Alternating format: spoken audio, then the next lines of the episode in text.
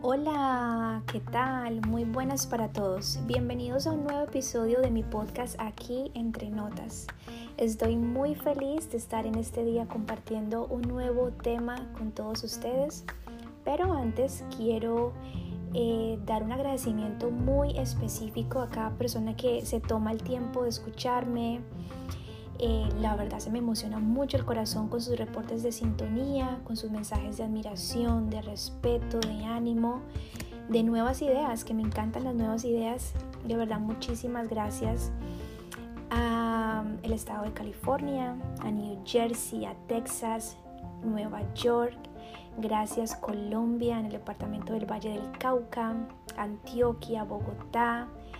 Eh, gracias al departamento del Cauca, al departamento de Bolívar y al país de Chile. Gracias Chile, de verdad que se siente bonito saber de que poquito a poco eh, se expande y que puedo llegar eh, a más personas y poder inspirar a otros.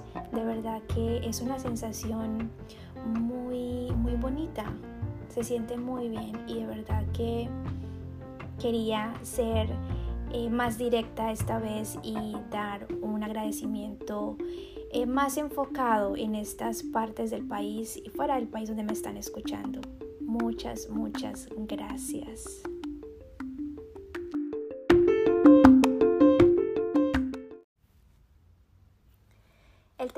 Se llama Los zapatos de la paz. Y es que hoy en día se habla mucho de la salud mental.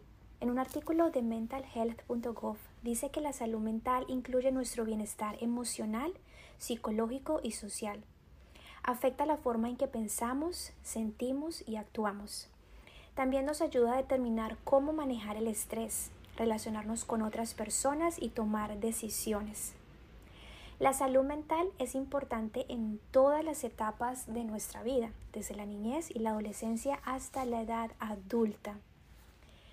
Creo que esta última nota me parece muy asombrosa porque en mi experiencia personal yo no había escuchado de este término hasta hace menos de tres años, o por lo menos no había escuchado de esta información con tanto apogeo como hoy en día.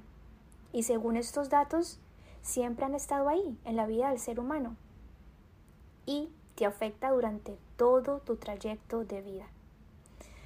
Me da curiosidad y me, gustaría escuchar por parte de ustedes cómo enfrentaban años atrás la salud mental. De hecho, hablaban de esto, se llamaba igual como se llama ahora. Algunos factores que contribuyen a tener problemas de salud mental se encuentran factores biológicos como genes o la química del cerebro, experiencias de vida como traumas o abusos, historia familiar de problemas de salud mental. El segundo, experiencias de vida como traumas o abusos, pienso que es trascendental. Lo que tú eres ahora de adulto es el resultado de lo que te pasó cuando niño.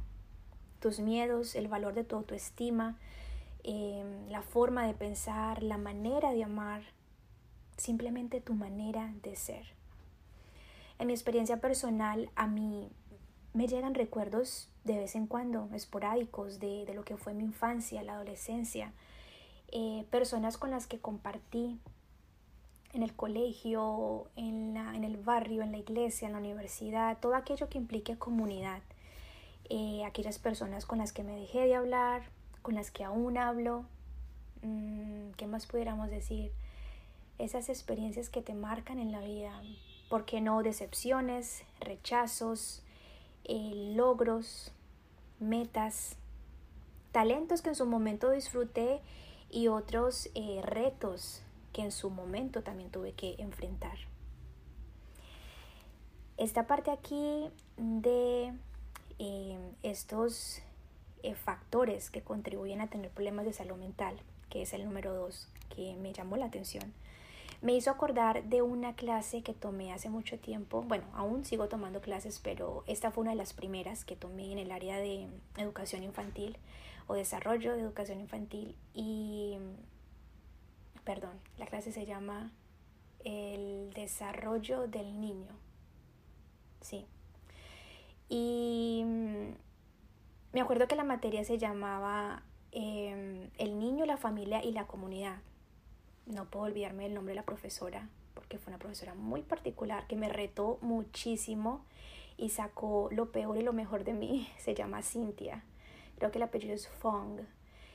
Y mm, algo interesante de esta clase es que desde la primera hasta la última clase, todo giraba en eso. El niño, la familia y la comunidad. Y a veces yo me sentía un poco impaciente porque siempre se hablaba de lo mismo.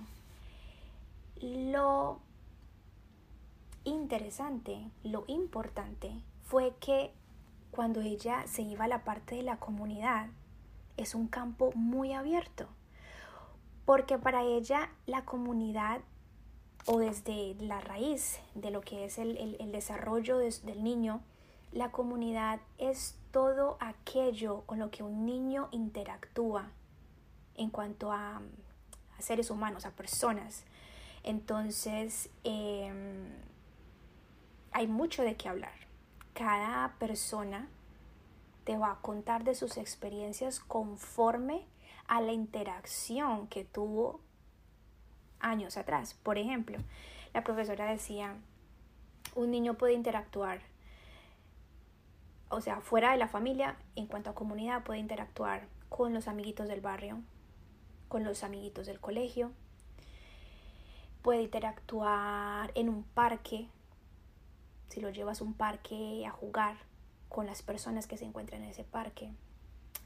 Puede interactuar con los niños que encuentre en una fiesta infantil de cumpleaños al que lo hayan invitado. Puede interactuar con los niños que se encuentren en un centro comercial en la sección de juguetes. En fin, el campo realmente es grande. Entonces, cuando estaba em, trabajando en este episodio, se me vino a la mente esa clase porque va muy de la mano con lo que estamos hablando, que son esas experiencias de la vida que pueden ser buenas y que no pueden ser tan buenas, al punto de convertirse en traumas o abusos. Entonces, em, quería compartir esa partecita porque pienso que es muy importante em, con quién nos relacionamos. Y más ahora, en estos tiempos. Quizás antes pues no teníamos el control de escoger con quién, pero son experiencias que marcan, que en la medida que tú creces, esos recuerdos van a llegar a ti. Un artículo de la revista Vogue dice que mirar el celular al levantarse, lo que implica mirar redes sociales, eh, correos electrónicos, notificaciones varias, mirar el celular sin, sin haber salido de la cama supone entrar en una especie de mercadillo de estímulos intrusivos que no es nada bueno para el bienestar emocional a primeras horas de la mañana. Es una manera abrupta de, despertar el cerebro y al organismo y lanza mensajes negativos que van en contra de nuestra paz mental. Creo que muchos de nosotros, y me incluyo, estamos en esa lucha de darle un mejor uso al celular o por lo menos no gastar mucho tiempo en eso. En mi caso particular, yo me desconecto de las redes sociales a las 5 de la tarde de lunes a jueves. Y este buen hábito fue inspirado en el libro que se llama El Club de las 5 de la mañana de Robin Sharma.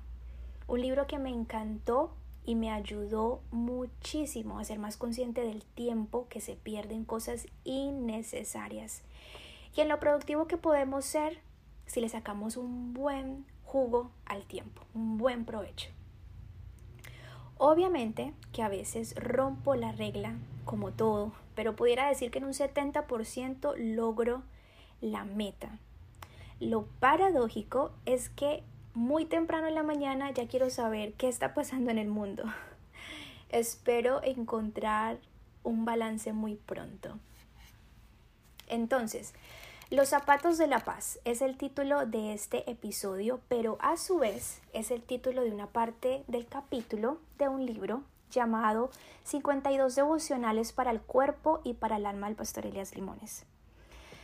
Creo que todos los capítulos de este libro son maravillosamente esenciales para la vida del ser humano. Y hoy quiero compartirles una pequeña um, párrafo, perdón, párrafo de el capítulo del libro. Aquí podemos encontrar em, cualquier cantidad de capítulos, temas como mm, la ley de la expectativa, el agradecimiento engendra fidelidad, la actitud lo es todo, aprendiendo a escuchar la voz de Dios, haciendo que nuestros días cuenten. Mejor dicho, hay muchísimos, bueno, son exactamente 52 temas, pero el capítulo que tocó mucho mi corazón se llama Las batallas que enfrentamos y empieza diciendo así, donde quiera que tus pies te lleven, estés listo para vivir en paz. Cualquier circunstancia que tú enfrentes en la vida permite que la paz de Dios, que sobrepasa todo entendimiento, te guarde. Cuando estamos equipados con los zapatos correctos, podemos caminar sobre el terreno más brutal y aún así caminar en la máxima paz de Dios, sabiendo que Él está en control y que nunca nos dejará o nos abandonará. Esta sencilla frase de los zapatos correctos se me quedó aquí, muy, muy en la mente. La famosa expresión la piedrita en el zapato. Y es que a cuánto no nos ha pasado esa incómoda molestia de una piedrita tallándonos el pie o cuando estamos estrenando zapatos por primera vez y resulta que nos pela, nos hace salir ampollas, nos quedan muy apretados porque conseguimos eh, la talla que no era o nos quedó muy flojos porque compramos la talla muy grande, nos quedó muy preciso y nos tallan los dedos, en fin. Pero cuando tenemos la talla de los zapatos correctos, nos vamos a sentir cómodos, sin molestia, y nos vamos a sentir en paz. Lo mismo aplica para la vida. Hay caminos que al pisarlos te van a dar paz y otros que no. Sé inteligente al escoger. Mi nota sabia dice, por tanto, tomad la armadura de Dios para que podáis resistir el día malo, y habiendo acabado todo estar firmes. Estad pues firmes, ceñidos vuestros lomos con la verdad y vestidos con la coraza de justicia, y calzaos los pies con el apresto del Evangelio de la paz. Efesios 6, 30.